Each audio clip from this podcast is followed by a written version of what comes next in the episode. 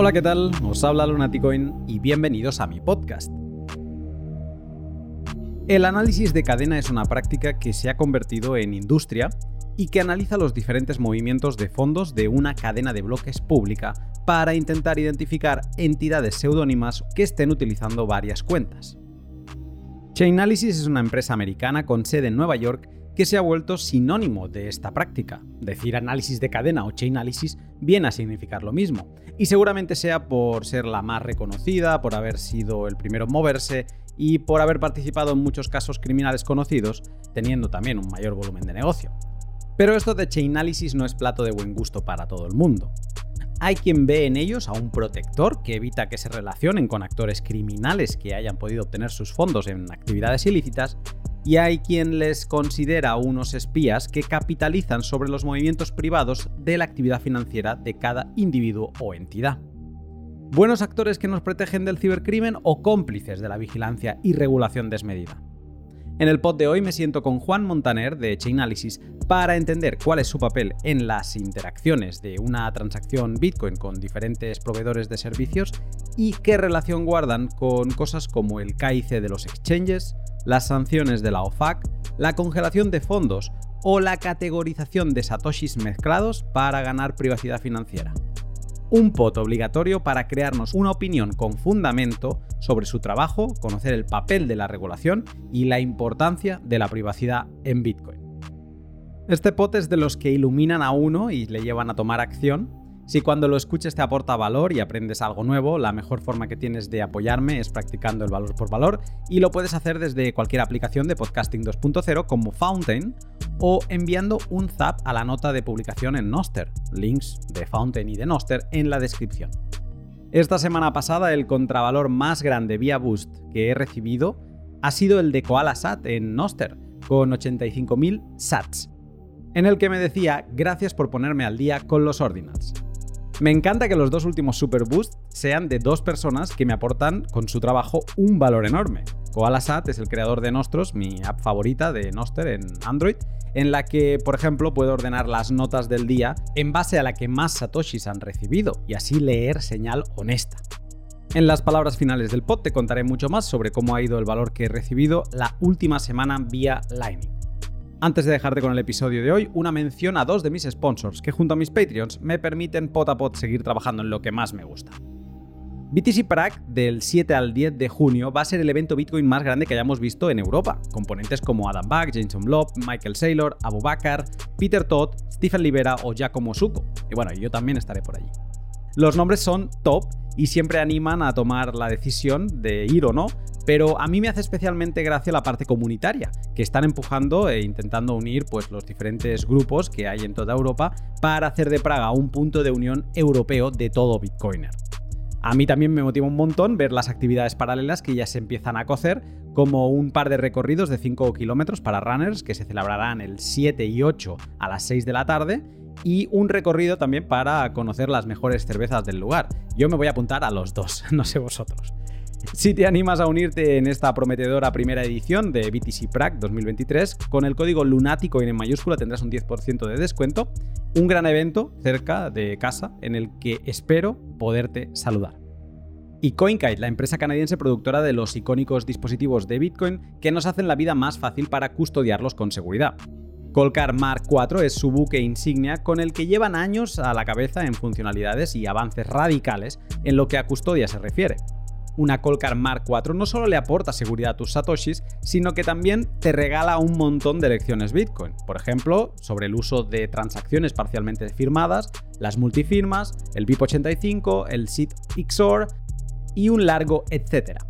Esta semana pasada puse a prueba sus capacidades haciéndole firmar hasta 600 inputs en una única transacción, es una barbaridad, y lo gestionó. Con otras hardware wallets lo había intentado anteriormente y más de 100 se ahogaba. Como ves, es una buena herramienta con la que acompañar tu caída por la madriguera y si quieres aprender y mejorar tu seguridad, sigue el link de la descripción y conoce lo que CoinKite puede ofrecerte. Pues bien, ahora sí, sin más, te dejo con el pod.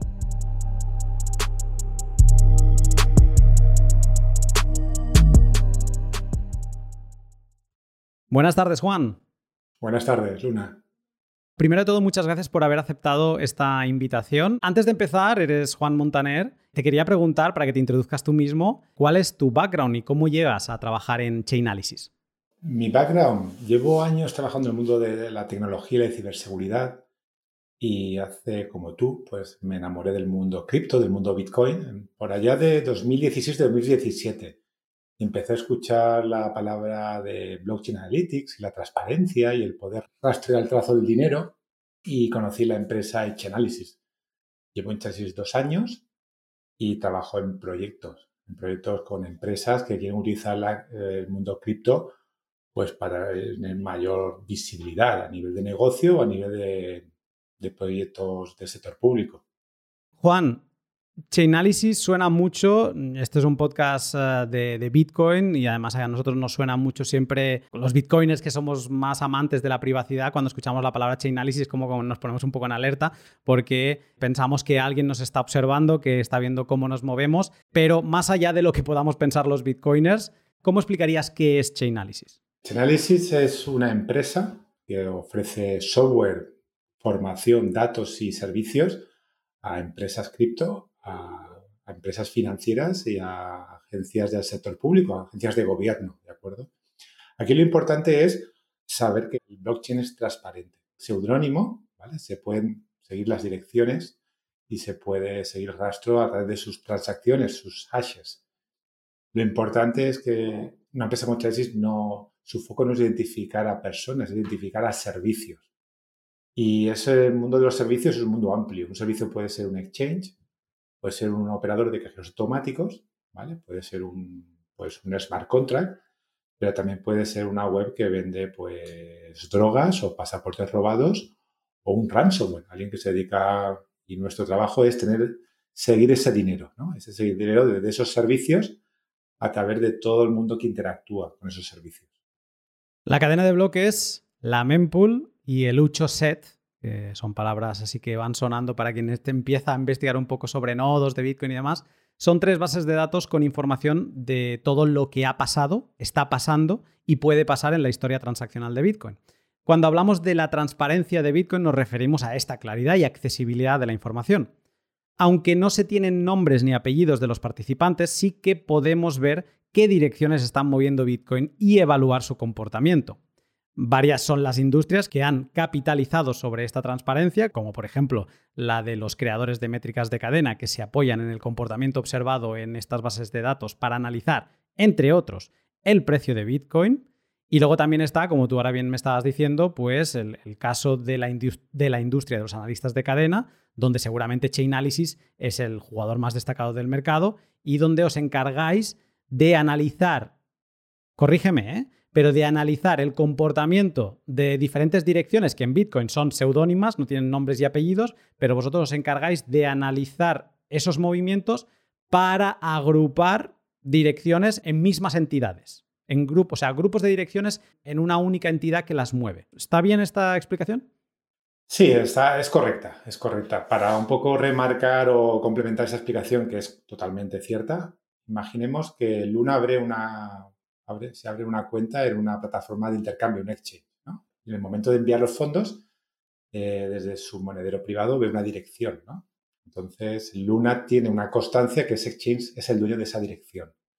Ahora, otra vez, Luna comienza a interactuar otra vez y otra vez con esa plataforma, ese exchange. Y esa dirección va cambiando. Entonces, se va creando una especie de grupo de direcciones o clusters o paquetes de direcciones. Digamos que esos ya Luna ya tendría una prueba, digamos, cierta, con certeza, que todas esas direcciones son controladas por ese servicio exchange.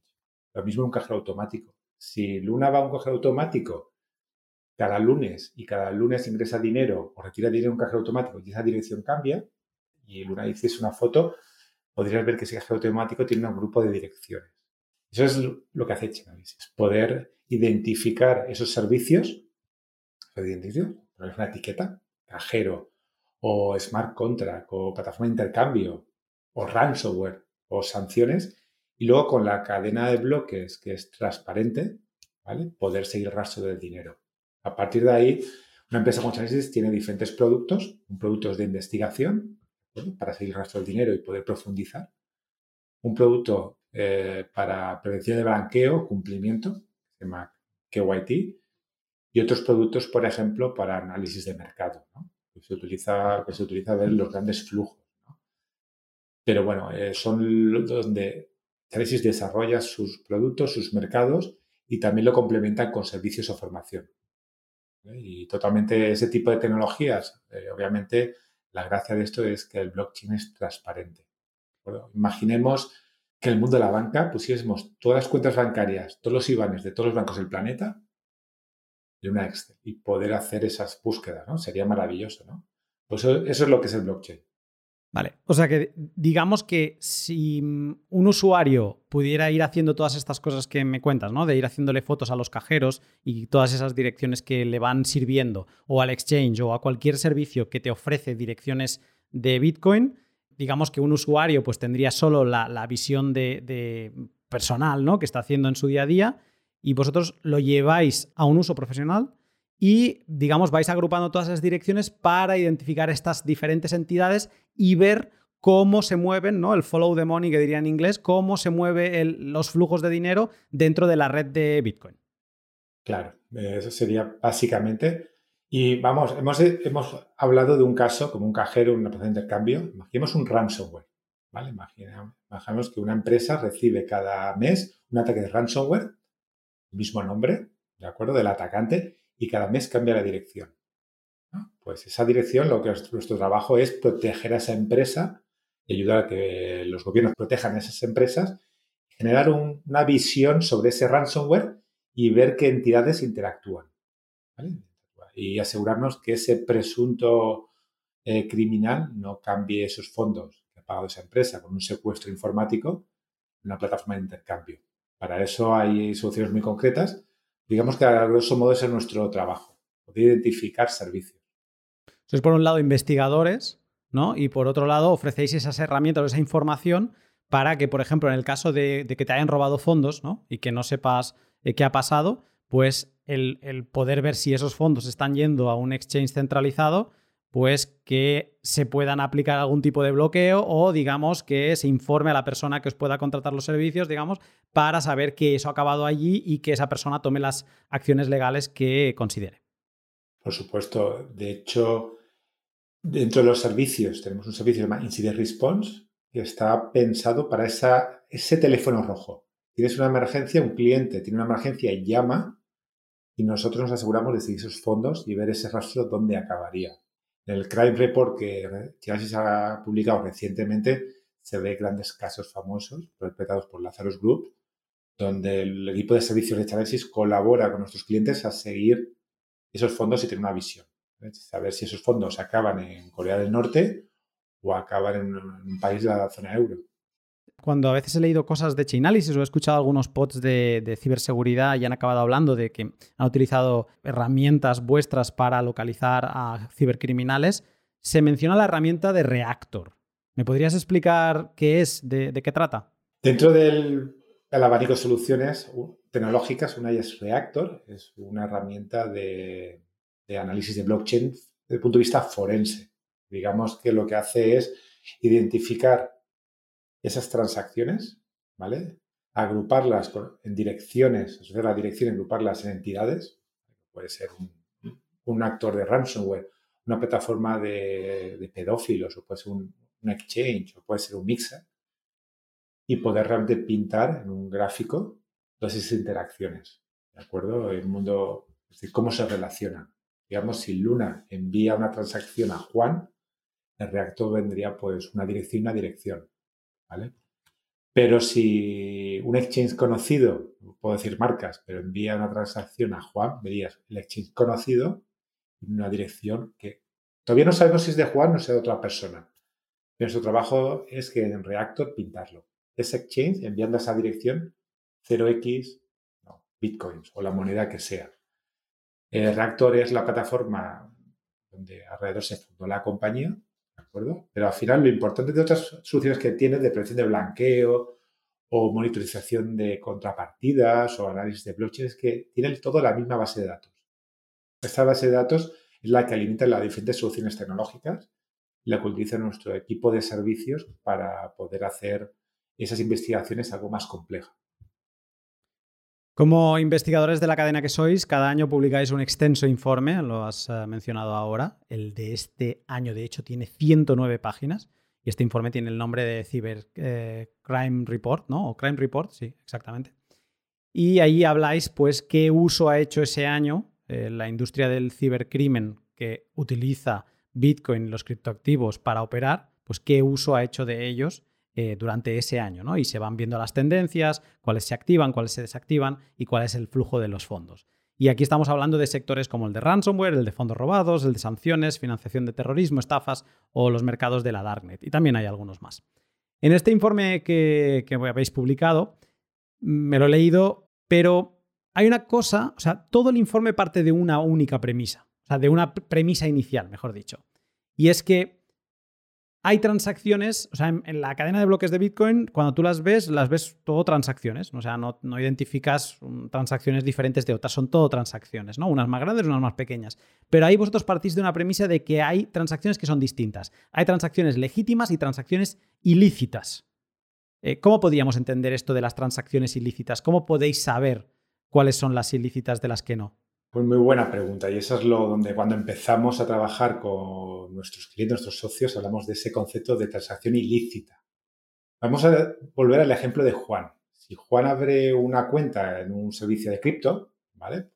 Yo tengo, yo soy dueño de un monedero privado, una transferencia o recibo fondos en cripto o en cualquier moneda, es una, transferencia lícita, ¿no? Yo no, esos fondos son míos o o esos fondos son de alguien que conozco, pero es entre un servicio lícito, regulado en muchos casos, y Juan como persona. Ahora bien, si hay una plataforma de venta de drogas en el dark web, el deep web, ¿de acuerdo? Y Juan recibe fondos de esa plataforma del dark web de venta de drogas, ¿vale? Yo tengo una visibilidad de que esa transferencia está, es una transferencia ilícita. Estoy recibiendo de un servicio identificado, que tenemos esas direcciones, que en su web tiene una captura de pantalla y publica que está vendiendo pues cocaína o hachís o, utensilios como para fabricarlos. Y tenemos esa constancia determinística que hay una transferencia de, fondos en materia ilícita. Y eso es lo que sucede, eso es lo que se utiliza para la investigación en el mundo criminal. Entonces, y luego hay otros servicios que donde se pone en el informe servicios de alto riesgo. ¿Qué son servicios de alto riesgo? Servicios donde todavía no hay certeza absoluta que una transferencia, una acción ilícita, pero por la jurisdicción de ese servicio cripto o por el tipo de montante o por los servicios donde atraviesa, hay un nivel de sospecha amplio. Para eso, por ejemplo, los servicios cripto utilizan plataformas como se llama KYT, conoce tu transacción, o otra plataforma, otra solución que tenemos se llama monitorización de contrapartidas, para que esos negocios se protejan de no interactuar con esos servicios ilícitos o servicios de alto riesgo, como por ejemplo sanciones. O sea que acabamos teniendo tres tipos de transacciones, no solo dos, sino las legítimas, las ilícitas y las de riesgo, que son estas que están en un territorio gris donde quizá mm, no te interesa relacionarte con ellas y es mejor dejarlas, aunque no sean ilícitas todavía, pero es mejor mm, apartarlas para que no, vamos a decirlo así, mm, ensucien tu actividad o puedan traerte problemas el día de mañana. Eh, esta información, de nuevo, eh, claro, o sea, yo, puedo llegar a entender lo que me decías antes, ¿no? De ir acumulándola con el cajero o de que tú entres a la, Deep Web y, y, veas esas direcciones que se publican en foros y demás y se puedan ir acumulando. Pero, claro, todo esto es metadata. Y esto quiero traerlo encima. O sea, es una metadata que es una información adicional que no está dentro de la cadena de bloques y que vosotros la tenéis que estar trayendo a vuestra base de datos para poder identificar y, por ejemplo, para poder hacer estos informes. ¿De dónde conseguís esta metadata? O sea, ¿es una información que se compra? ¿Es una información que activamente la estáis buscando? Eh, ¿es, una, ¿Es una información que parte también de algunos de vuestros clientes que os van denunciando direcciones que tienen constancia. Eh, ¿De dónde viene toda esta metadata? ¿De dónde viene? Enche Analysis es una empresa de más de mil empleados, pero hay un gran grupo de personas dentro de Chansys que su trabajo es encontrar estos datos. ¿De acuerdo? Esos datos de asociar dirección que está en el mundo on-chain, en el mundo público, con direcciones, con servicios también en Internet. Hay un grupo dedicado a buscar, hacer con tecnologías como Machine Learning o búsquedas manuales, poder buscar en el Deep Web, por ejemplo, eh, servicios de fondos, digamos, de tarjetas robadas o servicios de pasaportes robados o, o venta de, digamos, de droga o contenidos de abuso de menores. Eso es una parte. Y otra parte es que Análisis es una empresa que trabaja desde hace bastantes años con muchos, muchos clientes, tanto el sector público como el sector privado, y ellos nos comparten esa información que es relevante. Por ejemplo, lo que es financiación del terrorismo para un gobierno, ¿de acuerdo? Posiblemente será financiación del terrorismo para un servicio cripto en un entorno, en un entorno europeo, en un entorno americano. El trabajo es poder conectar esa información y ponerla disponible de nuestros clientes. Me ha parecido entender que también tenéis como mecanismos automáticos para ir, o sea, no solo que sean personas y ojos de personas buscando en la Deep Web, por ejemplo, sino que también tenéis algún tipo de software informático que va buscando automáticamente en esos sitios y ya va poniendo en riesgo ciertas direcciones. Claro, a medida que el mundo cripto aumenta y Internet se, expande y los conceptos de la, la transición ahora que estamos de la Web 2 a la Web 3, obviamente el número de personas no va al mismo nivel no va exponencialmente. Entonces, análisis trabaja ya con mecanismos de machine learning para poder desarrollar de forma automatizada ese tipo de, digamos, de captura de datos. No obstante, hay un equipo muy amplio de personas que se encarga de revisarlos y evitar que haya pues, falsos positivos o, o situaciones donde haya cierta duda.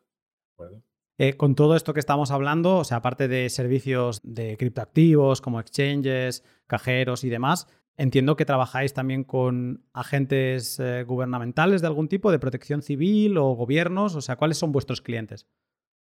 Trabajamos precisamente gobiernos, ¿vale? Eh, agencias del sector público, eh, empresas financieras, ¿de Que, que, de forma indirecta tienen vinculación, sus clientes tienen vinculación con servicios cripto, necesitan protegerse servicios cripto per se y luego muchas, cada vez más, muchas startups o muchas grandes marcas que quieren desarrollar su negocio en el, mundo del Web3. Para eso, por ejemplo, un caso, eh, trabajamos con grandes marcas que están creando pues NFTs o sus propios tokens que con la solución de monetización de contrapartidas se dedican a, no vender esos NFTs esos actores ilícitos. Nadie quiere tener como cliente pues a gente que trafica con droga o que financia el terrorismo o que, o que se beneficia de contenidos de abuso de menores. Entonces hay grandes marcas que utilizan tecnología de análisis para poder protegerse y bloquear cualquier tipo de transferencia de un NFT en sus sistemas hacia ese presunto actor ilícito. ¿De acuerdo? Lo que son agencias de gobiernos, pues obviamente colaboramos, ¿de acuerdo? Desde hace, desde que se fundó la compañía. Como ya sabes, no podríamos compartir nombres de clientes, pero en la web, en la área de clientes, puede ver historias de clientes donde hay cierta colaboración. O sea, que de alguna forma, esto que me, has contado de los NFTs me, ha gustado, o sea, para entender que hay clientes que os vienen y os dicen, bueno, todas las transacciones son posibles, ¿no? Ahora quiero que me acotes con cuáles, o sea, con qué entidades o con qué direcciones me podría relacionar y con cuáles no me debería relacionar. O sea, que vienen a pedir vuestros servicios para que les aportéis eh, luz en este asunto, les, les guiéis con quién relacionarse, con quién aceptar, de quién aceptar compras, por ejemplo. Sí, claro. Eh, por ejemplo, muchas de esas marcas les preocupa dos cosas. Primero, protección de marca, que se vinculados, que sus NFTs caben en, en direcciones dentro de monederos que tienen una vinculación ilícita importante. Y lo segundo, el tema de las sanciones. Chainalysis desarrolló un smart contract que lo que hace es eh, chequear que esas transacciones de NFTs o smart contracts no vayan a direcciones eh, sancionadas por la Departamento del Tesoro americano. ¿De acuerdo? Hizo, por ejemplo, ese caso del, de ese smart contract, pues un smart contract gratuito que utilizan muchos desarrolladores para asegurarse que grandes actores ilícitos, como son los usuarios o las empresas sancionadas, no están utilizando su cripto por evadir sanciones o blanquear o directamente interactuar con esa marca. Eh, estamos entrando en un tema que te quería preguntar por él, porque al principio has mencionado un poco como que los tres pilares de Chainalysis, aparte de otros, porque no, son solo tres, pero que serían como la investigación, el compliance y el análisis de mercado. Te quería preguntar por este compliance, que ya lo, llevamos introduciendo en, las últimas preguntas, porque, o compliance o cumplimiento normativo, porque, no sé, para alguien que solo utiliza Bitcoin para ahorrar o para, digamos, para hacer sus cuatro compras de productos Lightning y demás, esto del compliance le puede caer como muy lejos. ¿Podrías resumir rápidamente qué es esto del compliance? Claro, el tema del cumplimiento, obviamente, para un usuario, pues le dice poco. El cumplimiento, sobre todo, son para las empresas. Las empresas que nos estarán escuchando muchos emprendedores muchas empresas del mundo cripto, el mundo Bitcoin.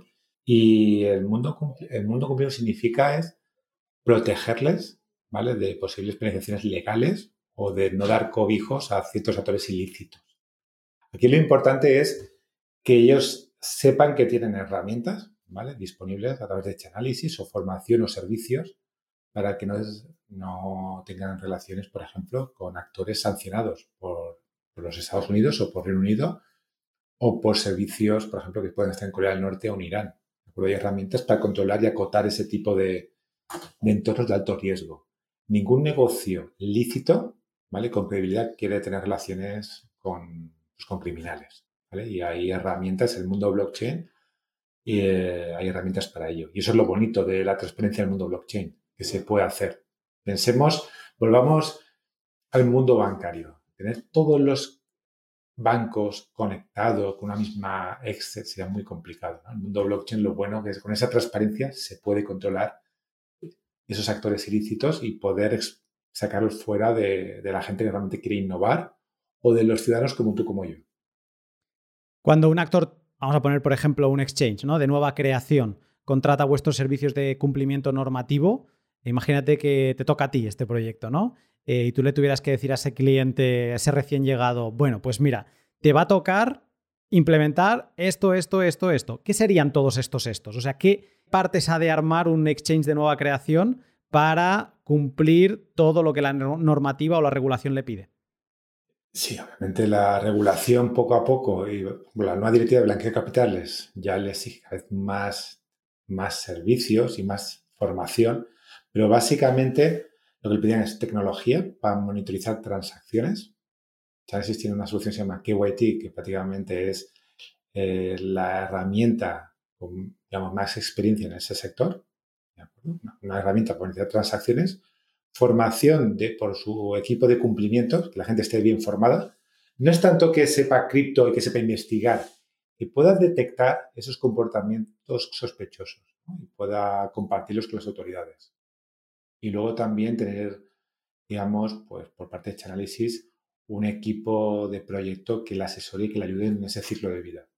Al final es tecnología, formación y un equipo de apoyo de análisis que le ayude en ese ciclo de vida de cómo se interactúa con sus clientes, con otros servicios, ¿de acuerdo? Y si pasa algo, que nos puedan llamar y ayudarles. En un caso, tengo, por ejemplo, un sitio cripto que, me está trayendo fondos y creo que está en Corea del Norte. ¿Cómo ayudarles para que nos, su empresa no sea una escapatoria para blanqueo, para blanqueo de capital? Porque el riesgo que tendría este exchange de nueva creación si esto le sucediese son algún tipo de multas, sanciones por haber estado en colaboración con alguna de estas entidades. Pero depende de la jurisdicción que opere, pues tendrá unas multas u otras. Pero, por ejemplo, en Estados Unidos, el Departamento del Tesoro o la FinCEN ya pone unas multas considerables. En Europa Sabemos que está MICA a punto de salir, está la quinta directiva de blanqueo de capitales, que contempla el mundo cripto como otro activo, como puede ser el tipo monetario o el oro, las acciones o bonos. Y no puedo meterme ahora en cuál es la multa de cada jurisdicción, obviamente los gobiernos tienen que proteger a los ciudadanos y a, su seguridad. Es normal que ponga este tipo de controles en cualquier activo monetario. ¿De acuerdo? Y el mundo cripto es un activo viendo con todo lo que me estás explicando, más o menos estamos viendo la imagen, ¿no? De, qué va esto de, tener un control de las transacciones. Eh, has hablado del KYT. Los usuarios de Bitcoin estamos muy relacionados con el KYC porque muchos de nosotros como que nos escurrimos y no nos gusta mucho esto de que nos pidan nombre, apellido y partida de nacimiento casi, porque nos piden incluso facturas de agua, direcciones y demás. No nos acaba de gustar en los exchanges, entonces buscamos maneras de, no pasar por ahí, que sería pues esta política, la del KYC. Y, y la imagen que se nos queda a nosotros es que estos exchanges acaban acumulando un montón de información. Y entonces o sea, entendemos que estos exchanges puedan cruzar información, como tú bien dices ahora, cuando tienen dudas, pero em, se cruza, o sea, ellos buscan cruzarla toda, o sea, ellos os preguntan por todas las personas que entran, es algo que les preocupa muchísimo y digamos que cada usuario que entra en un exchange acaba por vuestros ojos para verificar si tenemos buen origen o no. No, no, realmente me gustaría hacer un apunte sobre eso. El KYT conoce tu transacción, no conoce tu cliente. Los exchanges tienen de forma propietaria o soluciones de mercado, tienen soluciones para verificación de identidades de clientes, pasaportes, DNI, tarjeta de social, cuentas bancarias, pero tiene unos mecanismos. Las soluciones de monitorización como KYT lo que hace es automatizar la verificación de todas las transacciones que llegan a ese servicio, que entran y que salen. Y, por ejemplo, en KYT no aparece, no aparece el nombre de Luna ni de Juan Montaner, no aparece. Lo que aparecería es que esa dirección que me llega, esa transacción, tiene alguna vinculación directa o indirecta con un servicio ilícito o de alto riesgo. O también se podría programar un comportamiento si Juan cada semana ingresa 20 mil dólares al cambio en Bitcoin o en Ethereum, lo que haría esa empresa la sería una alerta. Y, eso y cada empresa lo configura o lo personaliza según su apetito de riesgo. Hay empresas que tienen mayor apetito de riesgo, otras menos. Hay jurisdicciones donde el juego está prohibido, otras no. Y eso se configura. Si obviamente, si Juan o un individuo, por ejemplo, llega a un exchange y pone una, información falsa, no lo podemos saber nosotros. Lo que sí que vamos a saber es si ese usuario, ese individuo, tiene una vinculación con abuso de menores, con terrorismo, con ransomware.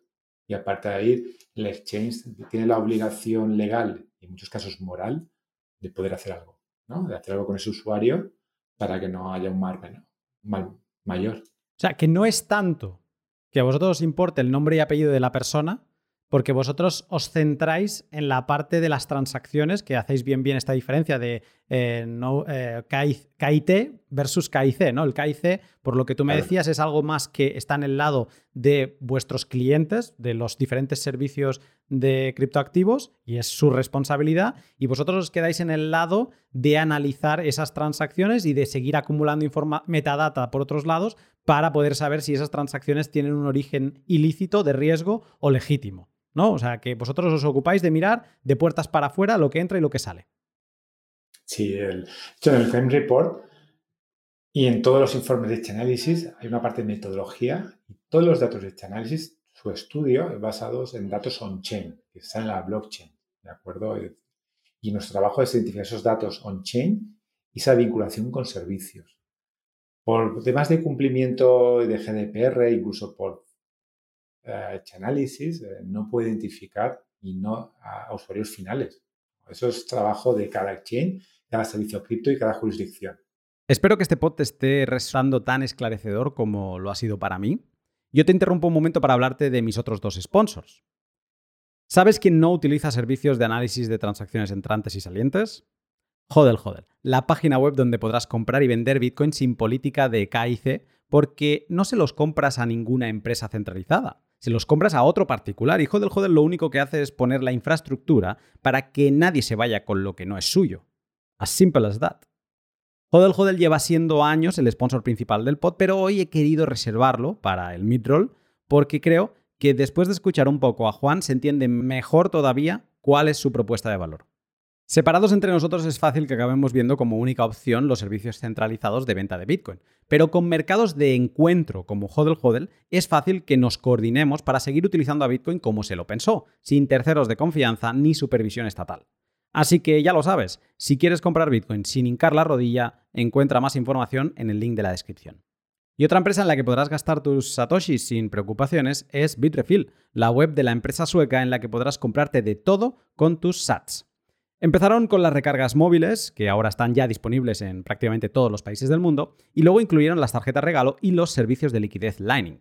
Es normal que a estas alturas ya conozcas Bitrefill, es realmente práctico para todos los bitcoiners, pero quizá lo que no sabes es de su política de satsback en la que teniendo una cuenta te devuelven sats en cada compra que haces. Y luego aparte, muchos comercios también aplican promociones puntuales mm, que te devuelven todavía más porcentaje. Por ejemplo, esta semana en España Zalando tiene un 1% adicional y a nivel mundial hotels.com y FlightGift también lo tienen. Estos descuentos adicionales y las novedades que van añadiendo son buenas razones para ir entrando a Bitrefill y si quieres apoyar el pod puedes hacerlo siguiendo el link de la descripción. Volviendo a vuestro informe sobre el cibercrimen de este año, sorprende ver cómo un sector que casi no tenía presencia en los años anteriores ha explotado y se lleva un 50% del volumen transaccionado en millones de dólares. Este sector, lo has eh, mencionado tú antes, es el de las sanciones establecidas por la OFAC, que es la Oficina de Control de Activos Extranjeros, y que han tenido en el mezclador de Ethereum, Tornado Cash, el mercado de la Darknet, Hydra Market y el exchange ruso Garantex sus principales objetivos. Sin este volumen, es interesante destacar que el volumen de negocio del cibercrimen habría bajado considerablemente, yo he calculado que sobre un 40%, y las estafas, eh, los robos de fondos y el mercado negro de la Darknet seguirían siendo los principales usos de criptoactivos en la industria del cibercrimen. Yo, o sea, esto es mi opinión personal, es, yo considero que todo esto es una actividad ilícita política, o sea, decidida por, por, un bando político y es destacable que, o sea, podemos decir claramente que algo es ransomware cuando te han secuestrado los datos y te obligan a pagar, ¿no? Eso es, como que no hay tu tía, es, una actividad ilícita, pero en, en, este otro de, o sea, en este campo de las sanciones ya entran unas visiones políticas o unas ópticas políticas a decidir si son ilícitas o no.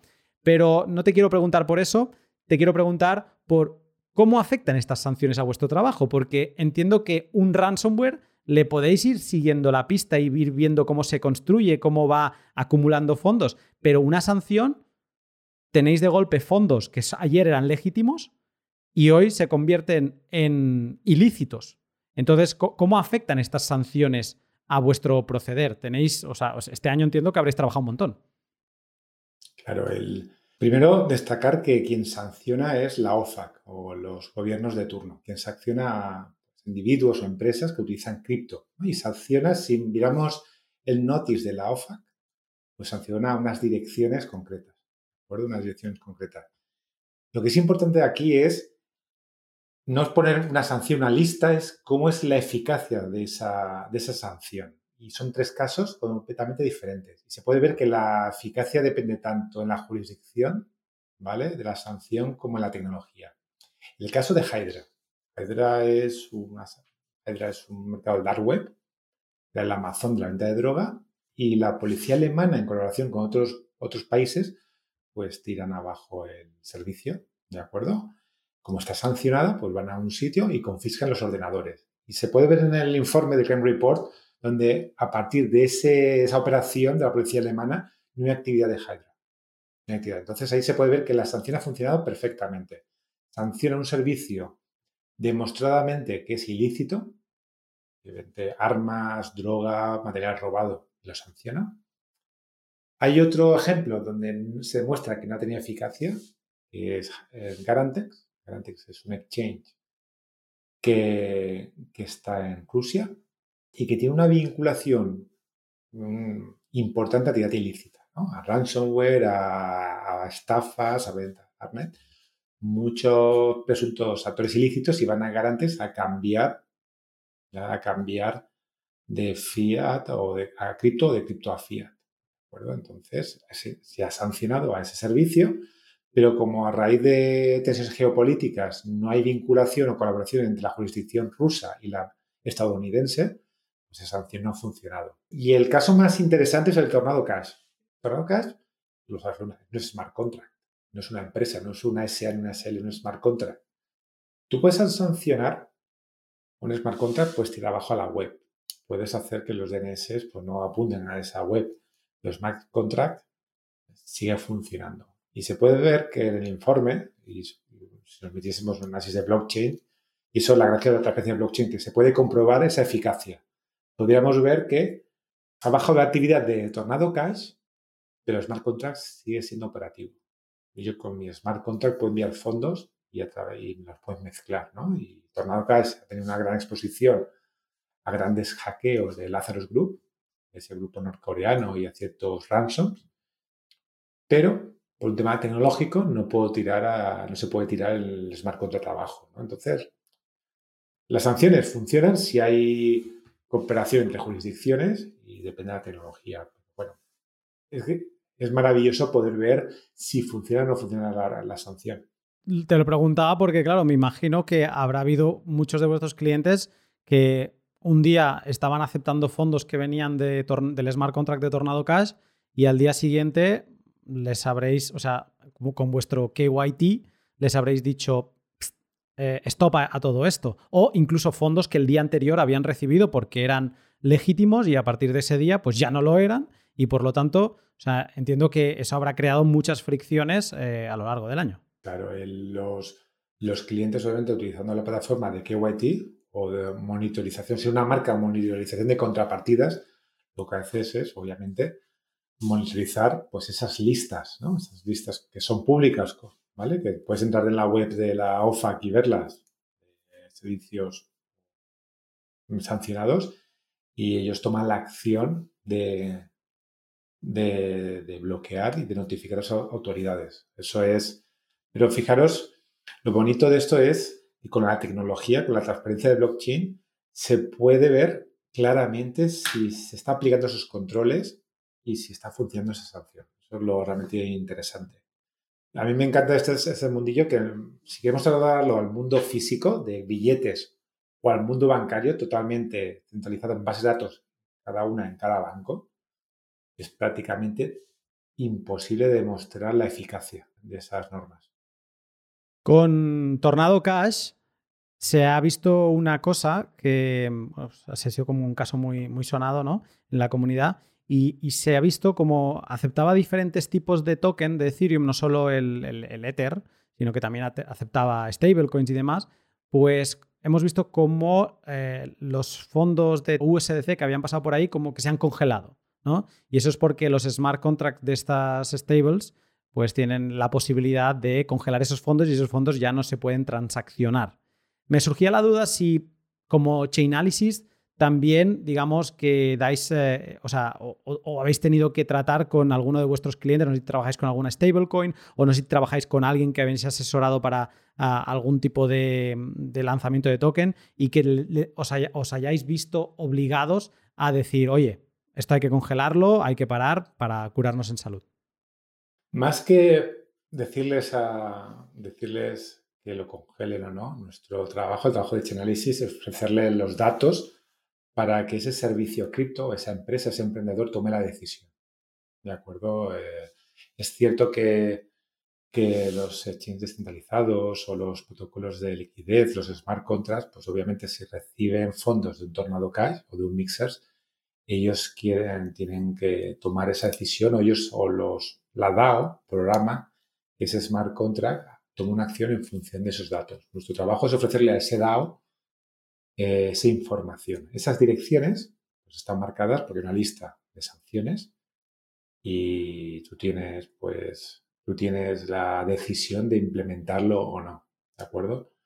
Así con servicios no sancionados que puede ser eh, eh, servicios ilícitos, que hay una, evidencia, ¿no?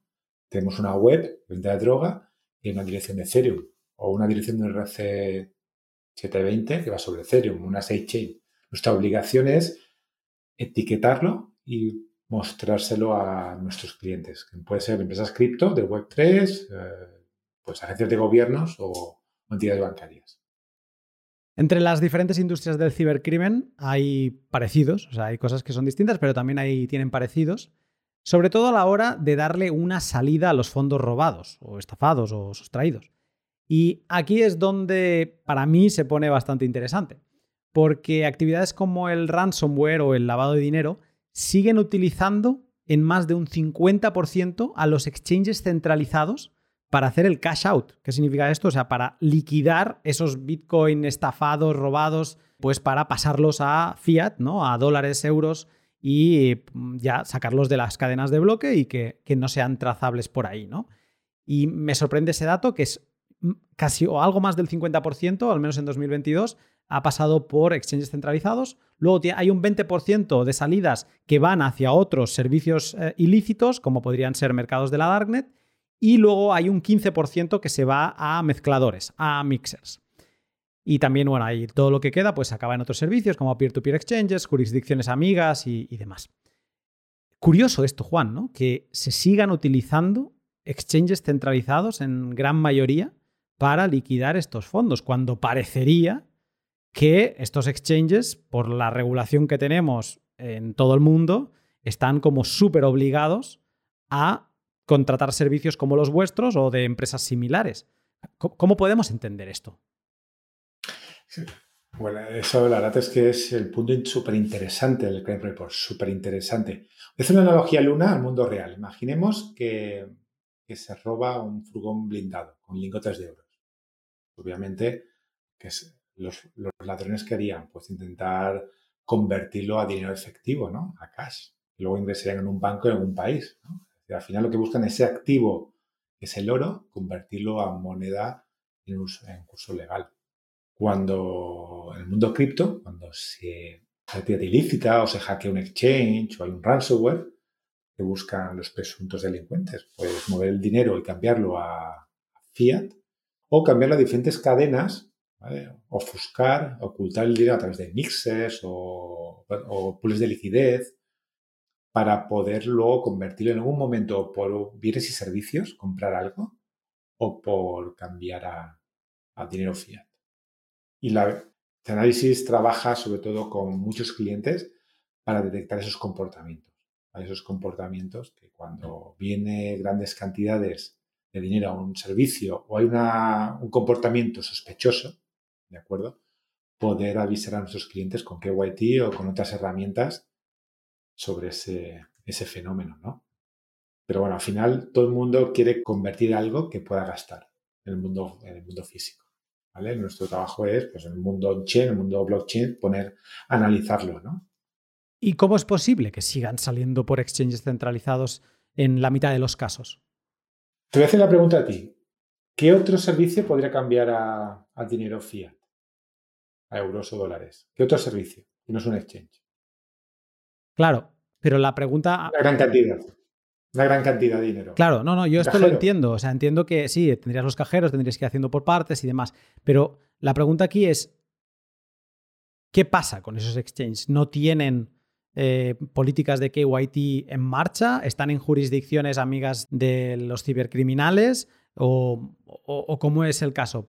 Sí, ahí nosotros categorizamos en tres, tipos de exchanges. Los exchanges que jurisdicciones que conocemos, como la europea o la americana o algunas asiáticas, donde hay un equipo de cumplimiento, tiene herramientas de monitorización de transacciones y colaboran con las autoridades.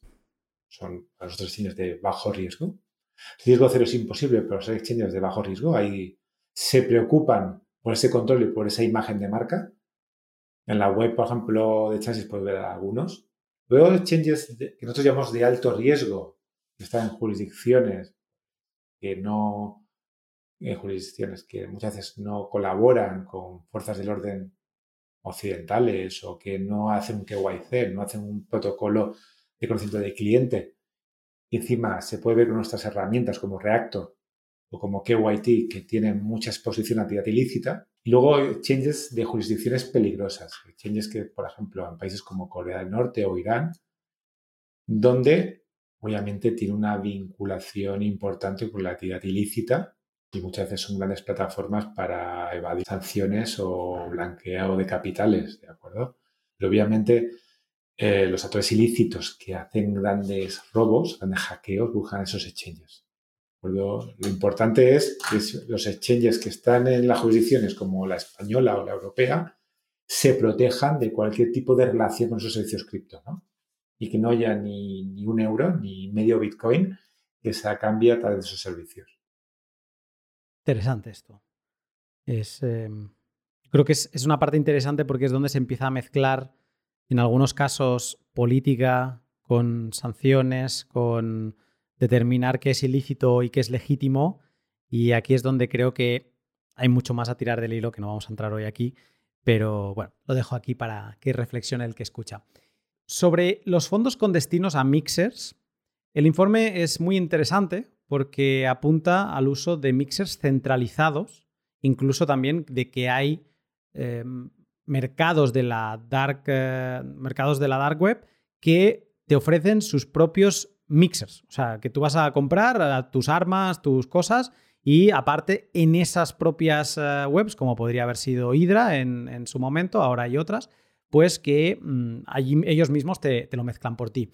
Y yo que vengo desde una óptica más descentralizada, más soberana, me sorprende la cantidad de volumen en millones de dólares contabilizado que mueven los mixers, los mezcladores, algunos de ellos ni los conocía, centralizados. Por ejemplo, después de, Tornado Cash, que estaba muy utilizado por alguna de estas industrias, eh, ahora se han ido a uno que se llama Simbat, que lo desconocía totalmente y que es totalmente centralizado. Pero también me ha sorprendido que con los que estoy yo más relacionado a nivel Bitcoin, como serían Join Market, Wasabi o Whirlpool de Samurai, estos no aparecen mencionados ni una sola vez. Y entonces, la pregunta que me venía aquí es, ¿es por irrelevancia en el volumen que han movido? ¿Es porque justamente en este report, en este informe, pues como que no, no tenía nada destacable en ninguno de estos tres servicios? ¿O por qué razón sería? Buena pregunta. Para darte datos exactos de, Wasabi o Samurai, te, puedo poner en contacto con compañeros y podrían proporcionarte datos exactos. Dicho esto, si vamos al caso de Wasabi o Samurai, realmente son aplicaciones, son aplicaciones que van en el móvil en un ordenador que tienen la opción de hacer de mixer o no. ¿De acuerdo? Aquí lo importante son los servicios ilícitos, ¿vale? Del dark web. Ellos lo que se encargan es mezclar las cripto entre sus clientes. Ellos crean una cuenta escrow, una dirección propia, su propio monedero, donde ellos reciben dinero de sus clientes, ¿vale? Y pagan a sus vendedores, a sus proveedores, ¿de acuerdo? Obviamente es muy difícil meterse dentro de, esos mezcladores, dentro de igual que es muy difícil saber las cuentas escrow de un servicio, un exchange, ¿no? No se puede saber. Pero obviamente lo que intentan los servicios del D-Web es ofuscar, ¿no? Ofuscar y que no se pueda conectar vendedor con comprador, ¿no? Para ellos ponen sus cuentas escrow. Desde Chanasi lo que buscamos es poder tener esa información en ambas bandas, Poder detectar flujos que llegan hacia esos servicios del Deep Web y flujos que salen de esos servicios del Deep Web y poder tener esa matemática poder comprobar esos datos. Y eso es, lo que me encanta del mundo cripto, ¿no? el mundo blockchain, es poder tener esa visión exacta. Yo siempre, y me canso de repetirlo, la analogía del mundo real. Es, decir, es muy difícil, tener una visión de un, un cártel de la droga, tener la visión exacta del dinero que entra y el dinero que sale. Dificilísimo. Por eso el mundo a través de blockchain se podría hacer. Yo personalmente cuando pienso en estos servicios, porque yo los utilizo, los de para poder hacer los CoinJoin, ¿no? Que se llaman en, inglés. O sea, lo que busco es mi privacidad financiera, ¿no? Que si alguien me ha pagado por un servicio, que no esté controlando qué hago con esos Bitcoin, aunque los deje parados en, ahí acumulando polvo, ¿no? Haciendo de, de, hodl. Entonces, lo que busco es que se mezclen para romper esa trazabilidad. ¿Qué, categorización le da a partir de ese momento Chainalysis a, por ejemplo, unos fondos que yo he podido comprar en un exchange y los he mezclado para romper la trazabilidad y que luego vuelven al exchange porque yo quiero liquidar a fiat. ¿Esa transacción se convierte en una transacción de riesgo eh, ilícita o sigue siendo legítima? ¿Cómo lo hacéis esto? Vamos a ver, la privacidad es un, vamos, un derecho. A mí también me gusta la privacidad. No me gustaría que nadie de fuera viese lo que tenga la cuenta del banco o mi monedero, mi móvil. La privacidad, nosotros respetamos completamente eh, la privacidad de los ciudadanos. Desde el punto de vista de software, nosotros no vemos Luna, no vemos Juan, vemos pues un servicio que se llama Wasabi. Vemos un Wasabi y lo, como lo representamos, ¿de acuerdo? Eh, nuestro trabajo también es poder eh, que nuestros clientes estudien si ese servicio de Wasabi, según su apetito de riesgo, pueda, pueda, puedan afectar a su negocio o no. Hay negocios que son más permisivos con Wasabis y con Exodus, pero no con Samurais, por ejemplo, o con ciertas CoinJoin. Bueno, eso ya es apetito de riesgo. Nuestro trabajo es representar que eso es Wasabi, o eso es Samurai, o eso es Tornado Cash, o eso es Simba. Ese es nuestro trabajo. Cada empresa o cada agencia de gobierno tiene que tomar decisiones con esos datos que hace. O que al final acaba recayendo la responsabilidad en el servicio, eh, en el qué hacer. Vosotros le decís, hey, esto viene de, una, de un conjoin. A partir de ahí, y viene de un conjoin de Whirlpool. A partir de ahí, haced lo que consideréis. Sí, eh, nuestro trabajo es no ser ni jueces de esto, es proporcionar esa información a, las empresas o a los organismos que la necesiten, ¿no? La necesiten y poder trabajar, colaborar con ellas para interpretarlo. ¿De acuerdo? Siempre me hago mi, analogía con los niños. muchos conceptos ese cripto eh, se les escapa, ¿de acuerdo? A los niños, pero mi trabajo con mis hijos es decir, mira, pues esto es un token, el token de una dirección y por aquí viaja tu token. Lo mismo, pero a gran escala con, los, con las empresas o los organismos públicos. Bitcoin tiene una cosa y es que las monedas pueden ir saltando, pero como la cadena de bloques es transparente, se puede ver todo el historial, ¿no? Eh, claro. ¿Hay alguna distancia donde el riesgo se vaya perdiendo? O sea, por ejemplo, imagínate que alguien recibe. Vamos a poner un ejemplo con el cash efectivo de la vida real, ¿no? O sea, un delincuente le roba el bolso a una señora que estaba por la calle y ahí había un billete de 100 euros. En ese momento, esos 100 euros, o sea, son válidos, pero son, tienen un origen ilícito. Ese ladrón entra a un bar y se paga una comilona por valor de 100 euros y ese pues, camarero se lo acepta y el dueño del negocio se los queda y ya está, ¿no? No pasa nada. En Bitcoin también te podría pasar esto, que tú aceptases un servicio como pequeño comerciante, alguien te compra pues no sé, un producto que produces miel, ¿no? Eh, que produces tarros de miel, pues aceptas que alguien te venga y te paga y te paga pues con unos fondos que pueden ser de un origen ilícito o al menos identificado por eh, Chainalysis como un origen ilícito. ¿Tendría un problema a partir de ese momento ese productor apícola cuando quisiera liquidar o hay alguna distancia donde esos fondos ilícitos a medida que se van apartando del origen van perdiendo como ese, ese poder ilícito latente, se va como desvaneciendo y yo que sé, a partir de 10 saltos ya se considera que eso se ha como perdido el rastro y pasa a otra categoría. Bueno, muy buena pregunta. Chasis, vamos a hacer un. Desde 2014, pues obtenemos, capturamos información del, del blockchain, ¿de acuerdo? Desde, en cada cadena de bloques, desde el bloque cero, desde el génesis, ¿no? Genesis se podía comprobar exactamente desde que Satoshi Nakamoto hizo la primera transacción, las 50, ¿no? La, primera Coinbase. Podríamos ver desde el origen. Luego, eso se puede, eso se puede recopilar, meterlos en un software y ya cada empresa o cada organismo puede decidir cuántos saltos desde ese origen a ellos es riesgo o no. Por ejemplo, eh, hay empresas que 10 saltos temas de abuso de menores o 10 saltos intermedios con terrorismo, pues puede ser la pista de un gran caso, ¿no? Una pista que obviamente ahí habría que meter. Para fondos robados, pues tener 10 eh, millones de saltos y una cantidad muy pequeñita, pues no sería relevante. La herramienta esta que hablamos antes de KYT o de contrapartidas, lo que te determina es esa alerta en función del número de saltos y las cantidades.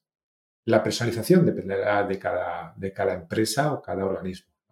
Para algunas, eh, por ejemplo, decía, jurisdicciones, son jurisdicciones, el juego es cero tolerancia. Si hay un salto, se corta, se bloquean los fondos. Y para, otras, eh, para otros negocios, otras jurisdicciones, pues el juego es salto habitual en el mercado y podemos tener hasta 10, 5 o, o un millón de saltos. Pero cada cliente tiene que, en función de su apetito o jurisdicción, pues tomar esa decisión, ¿no? Nosotros proporcionamos esas herramientas y esa formación, ¿no? La formación, sobre todo en empresas globales que tienen equipos de cumplimientos igual en Dubái, en Nueva York, en Londres, y tienen que tener políticas comunes o diferentes en función de los países donde operan.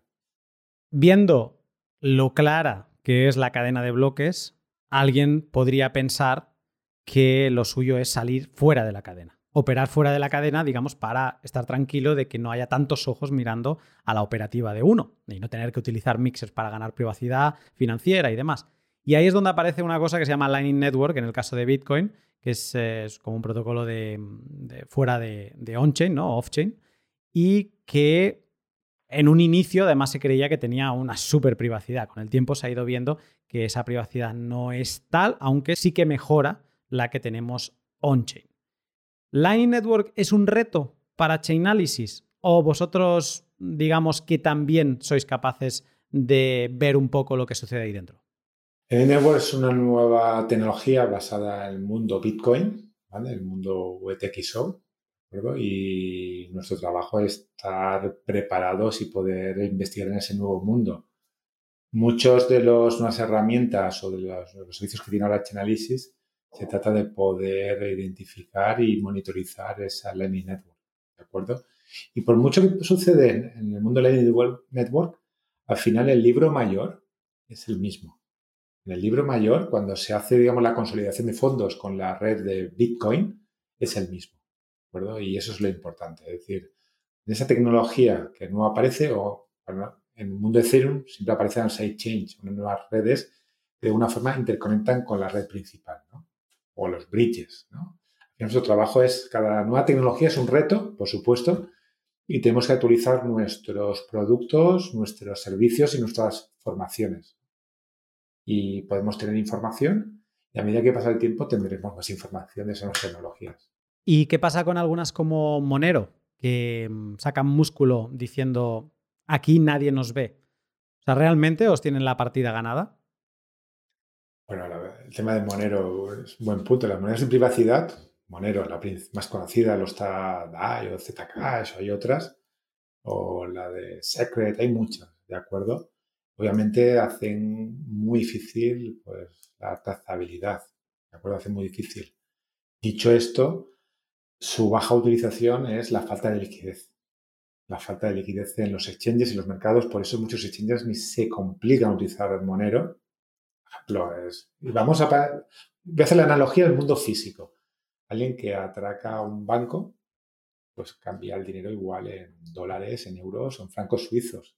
Nadie quiere convertirlo ni a rupias, ni a rublos, ni a cromos del coyote. Pues lo mismo pasa con esas monedas de privacidad que tienen poca liquidez y por eso los grandes actores ilícitos, como aparece en el informe de Crime Report, utilizan poco. Pero bueno, todas, todas las nuevas criptomonedas suponen para Chainalysis, para cualquier empresa sector, un reto. Un reto entenderlas y un reto hacerlas eh, fáciles para nuestros clientes. Y para terminar, te quería preguntar con algo que vemos que está llegando. En algunos sitios se pone como medio en práctica, se hacen pruebas, piloto y, y también en Europa viene sonando mucho, que son las CBDCs, el euro digital, el dólar digital. Muchos se preguntan si estamos pagándonos entre nosotros en España en Bizum, en Estados Unidos en Venmo y todo es digital ya, ¿qué narices es esto del euro digital y todo esto para necesitarlo y para que ahora todos los políticos estén hablando de ello? Pero mi pregunta no va para saber tu opinión sobre las CBDCs, sino por si las CBDCs cambiarán algo de vuestro negocio. ¿Serán una amenaza? ¿Serán una oportunidad de aplicar vuestro conocimiento a las CBDCs? ¿Cómo lo veis vosotros? Yo no soy la mejor persona para hablar de CBDCs. Lo que sí que puedo decir o recalcar es que las CBDCs tienen cosas en comunes y, no en comunes con las criptomonedas. Pues dinero electrónico y está respaldado como una stablecoin, por un dólar digital o un dólar creado por el Banco Central. Lo que es diferente de las criptomonedas es un, pues, es un entorno centralizado. Hay un Banco Central Europeo, una Reserva Federal Americana y obviamente se, busca pues, tener cierto desanonimización, cierto control sobre su uso, ¿de acuerdo? Depende de su implementación, se verá cómo empresas como Chainalysis puedan, puedan pues, trabajar en ese entorno, pero depende cómo se implemente. Todavía es muy pronto y para decir cómo evolucionan. Juan, te agradezco mucho que hayas aceptado el reto de dejarte preguntar por todos estos diferentes temas. Hay como una imagen desde fuera para ciertos sectores de Chainalysis, que seguramente será ese salvador que viene y te hace que no tengas problemas en tu empresa. Para otros, eh, esa imagen será la opuesta, no es un salvador, sino que es un enemigo, es un espía que está mirando todo lo que hago y está diciendo lo que puedo o no puedo hacer. Y con esta imagen, que no siempre, o sea, que no suele tener un término medio, te agradezco que hayas aceptado esta invitación. Gracias, Luna. Y hasta aquí el pod que desde ya agradezco a Julia y Juan de Chainalysis por haberlo hecho posible y por haber aceptado el sentarse a hablar de lo que hacen de privacidad y de cibercrimen, con un seudónimo como yo. Hay empresas que se niegan, que no responden y también las que te piden derecho a censura una vez grabado el programa. Rompo una lanza a favor de Chainalysis porque en todo momento me han dado carta blanca en la preparación y en la postproducción. Dicho esto, tengo muchas cosas a comentar, así que voy a ir por partes. Sobre el papel de Chainalysis. Chainalysis es un actor que toma algo que está ahí, las bases de datos públicas de Bitcoin, y las cruza con metadata que obtiene del mundo exterior. Esta información la pone a disposición de los actores regulados para que puedan seguir cumpliendo sin miedo a represalias. Hay un buen melón por abrir aquí en todo lo que tiene que ver con el cibercrimen. Es una actividad que se ha de combatir y creo que aunque seas pro o anti-regulación, estaremos de acuerdo en que prácticas como el ransomware, las plataformas con contenido de menores, las estafas o el robo de fondos no pueden tener carta blanca.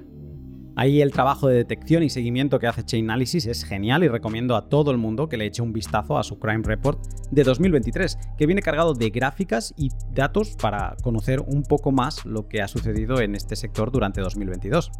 Y también veo lógico que este conocimiento tenga un precio y que ciertos proveedores de servicios lo utilicen para decidir relacionarse o no con esos actores. Hasta ahí ningún pero, nadie quiere relacionarse con criminales. Pero ¿quién decide qué es un criminal? Vivimos tiempos de muy mala política, de incentivos desalineados y con un modelo de Estado dando signos manifiestos de inoperancia. No podemos esperar que estos desalineados legislorreicos creen regulación que vaya en pro de nuestras libertades. Seguramente todo lo contrario. Entonces, el problema está claro.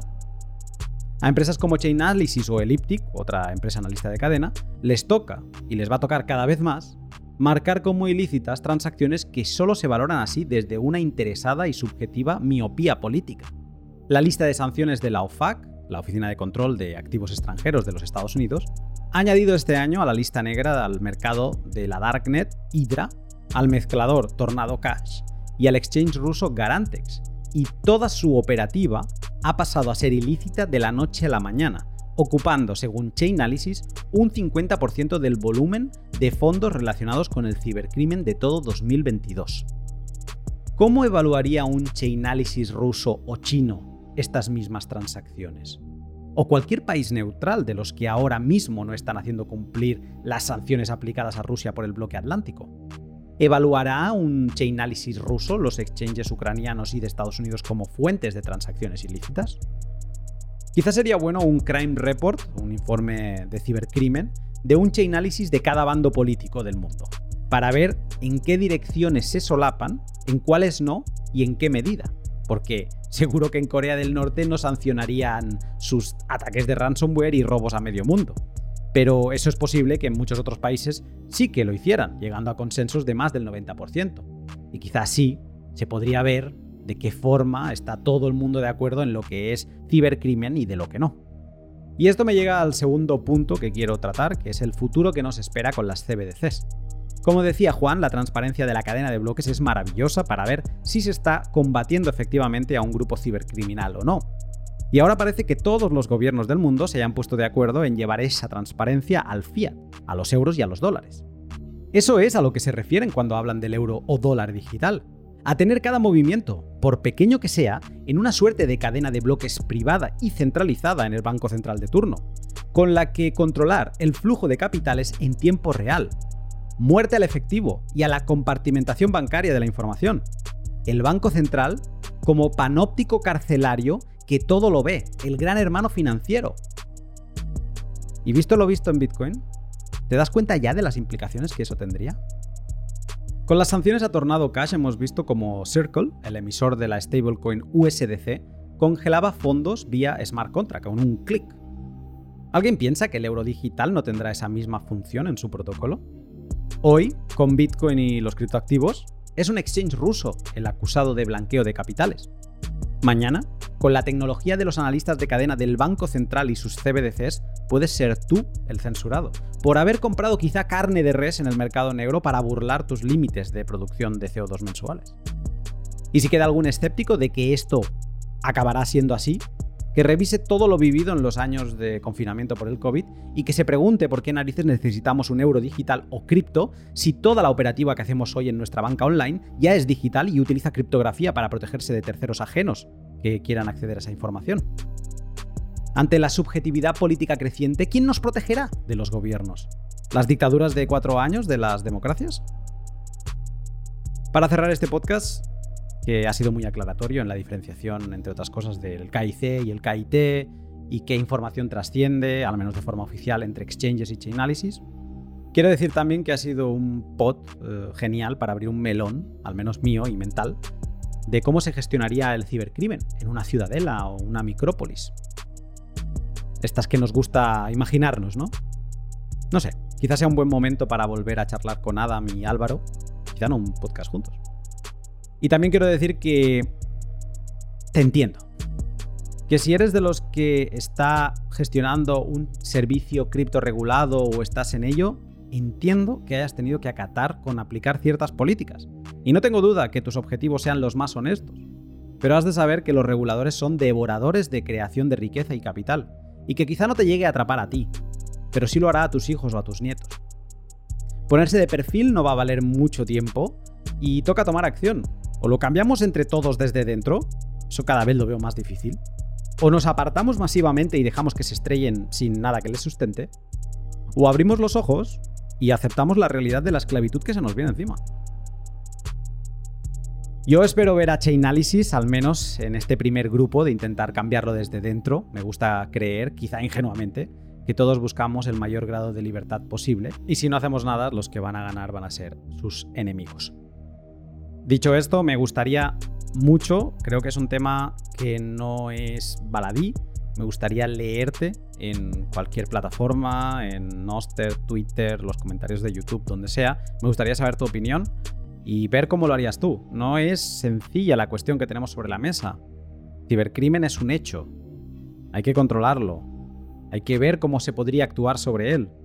Pero luego también tenemos unos legisladores que empiezan a meter las narices en lo que es crimen y lo que no es.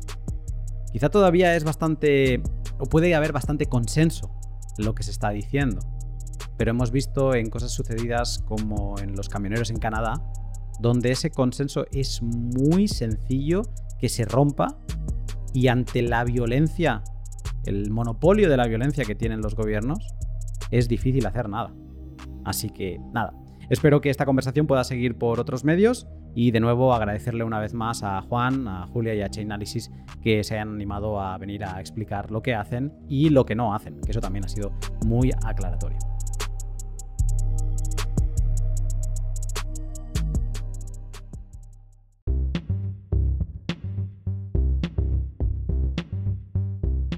Este podcast, como siempre, ha sido posible gracias a mis Patreons. Muchas gracias a todos vosotros que seguís ahí apoyándome mes a mes con 2, 5, 10 o 35 euros.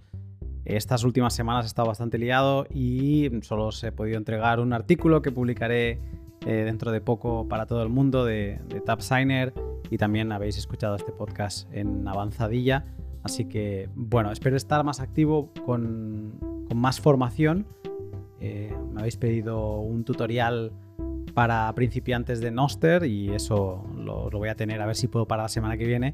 Y como todo eso, pues, o sea, aparte de esto, hay mucho más contenido que llevo eh, subiendo a Patreon desde inicios de 2020, como artículos de criptografía, una guía con 11, 12 artículos, no sé, para entender Bitcoin desde el principio, algunos videotutoriales, un como cursito para montar tu nodo en, en, Windows, o sea que no tienes que tener nada del otro mundo, y todo eso lo encuentras en Patreon. También puedes apoyarme dándole like, esto me ayuda muchísimo. Ya no like, sino un retweet, que lo compartas si te ha gustado, si crees que es interesante, si te escandaliza y crees que debemos de tomar acción, pues también. Y que hagas saber a otra gente que le pueda interesar este podcast. Vamos con la sección de valor por valor, que la semana pasada no hubo. Y entonces es como la primera semana de, marzo con sección de valor por valor. Y déjame decir que he publicado el contravalor que entregué a lo largo del mes de febrero en una nota de largo formato en Noster, en el portal habla.news, en el cliente habla.news. Te dejo el link de este post en la descripción para que le eches un vistazo y que así veas eh, qué me ha interesado y dónde he ido dedicando satoshis. También he apartado 135.000 sats equivalentes a 30 dólares para ir repartiendo a lo largo del mes, pero ya he visto en los últimos meses que no acaba siendo suficiente esta idea de un dólar al día y acabo entregando más. Pero bueno, como orientativo me sirve para ver que mm, he congelado el valor para este mes de un dólar en 4.500 sats. Así que cuando escucho los pods a 200 sats por minuto, eh, pues es como invitar a un café de 2 dólares y medio al creador de ese podcast. Vamos con las secciones habituales. Desde mi último valor por valor me han hecho llegar boost los siguientes peers. A ver que no me atragante, que son unos cuantos.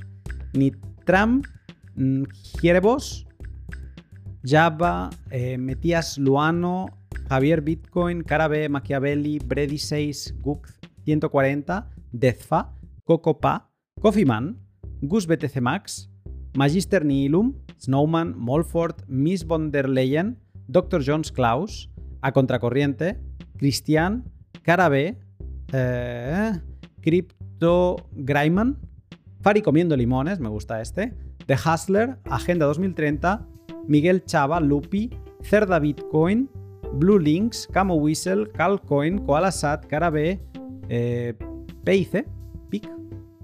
Gabriel, ah no, Gaby Vela, Psicomante, Soda Pop, Javier MR o Mister, eh, Boruma, Rosa, Rockfer, Satoshi 2140, Marcelus, Erbuitre, Diego Soyu, Westeriano Soberano, Anon 236, Bitcoiner MX, entiendo que de, México, Psicomante, que no sé si lo he dicho ya, Nifler y DG.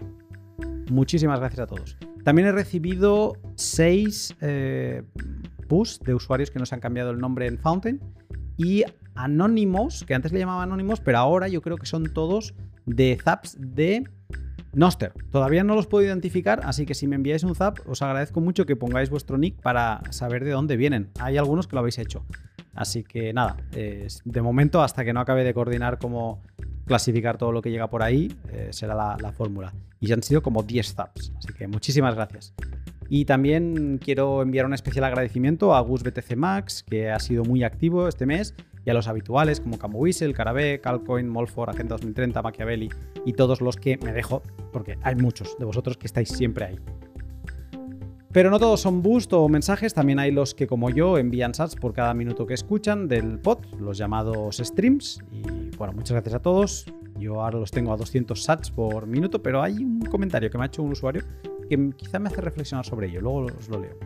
El ranking de valor de este mes está bastante igual que siempre. Y de hecho, esta sección la voy a dejar de hacer. Porque sé que van a salir nuevas herramientas que me van a permitir como eh, poder expresar mejor el valor último que me vais entregando. Así que a forma de recordatorio y de cierre de esta sección, voy a leer como el, un top 10, que no sé ni si va a ser top 10, porque voy a leer unos cuantos nombres, de los que habéis estado ahí siempre y no tiene por qué ser en orden, ¿eh? pero de los que más valor me habéis aportado desde que empecé a clasificarlo en septiembre de 2022, que son Dogpool, Java, eh, Picar, o sea, Pablo Carballeda, eh, Marcelus, Big Hodler, Entropy, Molford, Diego, Dr. Dev, Botella Medio Llena, un usuario sin nombre cambiado de Fountain, Manu Ferritano, Ferraritano, Klendazu, Entropy, que no sé si creo que ya le he dicho, Ashitaka y Decentralized y Eddy. Y ahí lo dejo. Es lo que me deja leer en una. sin hacer scroll en, Saturn, que es donde, donde tomo todos esos datos. Muchas gracias a todos por haber estado ahí y no haber parado. El boost más grande de esta semana ya lo he leído en la intro, pero una vez más, muchas gracias a Koalasat por este super boost. Los boosts más grandes que he recibido de los últimos dos capítulos, que son los que todavía no había leído. En el 180 ha sido Cristian con 2000 sats y el mensaje de así como hay un arte de bien hablar, existe un arte de bien escuchar. Muchas gracias, Cristian. Y luego en el último, en el de con Manuel Polavieja, ha sido Nifler con 10.000 sats que dice, con respecto a la falta de dividendos de Bitcoin, los euros, dólares u oro tampoco tienen. Por otro lado, Bitcoin puede generar flujos de caja mediante ingresos de préstamos, lending, o como nodo recibiendo fees enrutando transacciones de Lightning, ¿no? Supongo que igual que los euros y los dólares, ¿no? Si los prestas te dan intereses y si, digamos, los pones a trabajar, ¿no? Que se dice, pues todos son rendimientos, ¿no? O sea, que supongo que en eso deben estar parejos. Y también quiero agradecerlo el bus de Gux 140 de 10.000 sats, el de Nitram de 12.000 y el de Java de 15.000 de episodios anteriores. Vamos con la selección de mensajes, que esta semana está interesante. Porque, bueno, vamos a ver, vamos a empezar. Tenemos un anónimo de Noster, que de nuevo añadid el nick, por favor, para así que os pueda mencionar, que dice, hola Luna, van unos sats por el pod de Noster que me trajo acá, arriba Noster. Pues sí, arriba, y de hecho, quiero agradeceros de una forma simbólica con un badge a todos los que me vais apoyando, los habituales. Así que si mm, vais participando en esto de los boosts, os agradecería que me enviaseis en uno de ellos vuestra clave pública de Noster, si queréis. Si no es un problema para vuestra privacidad, si no queréis asociar cosas, pues oye, sin problema, me lo podéis hacer llegar por otro canal que no tiene por qué ser un boost. Pero decía lo de los bus porque así os asocio. Pero de nuevo, mm, mi idea es poderos entregar un, badge, que son como unas insignias que se han creado en Noster, de agradecimiento por haber apoyado el trabajo que realizo. Así que bueno, aprovecho este mensaje para decirlo. Cocopa dice, no entendí mucho la parte técnica de la mempool, pero aprendí todo lo que pasa en Bitcoin. Nunca imaginé el tamaño de la madriguera de Bitcoin. Fuerte abrazo y gracias por tu tiempo. Sí, eh, Coco. Eh, cuando te metes la madriguera te acabas dando cuenta que, es enorme y que faltan horas en un día para poder aprender todo lo que quisiéramos. Java me dice, voy a pasarme a Bus porque lo del stream es un chorreo de comisiones. Genial el pod. Mm, esto lo tengo que revisar. Es lo que antes he dicho que me ha hecho pensar en si voy a seguir empujando los streams o los boosts. Por ejemplo, de un boost como el que me hizo Java de 15.000 sats, a mí me llevan 14.800, me ha parecido ver, ¿vale? O sea que ya hay unos 200 sats de fee ahí. Se tendría que ver, lo voy a hacer, si se dejan más fees en porcentual haciendo stream. Yo creo que deben ser lo mismo. Pero bueno, buen dato.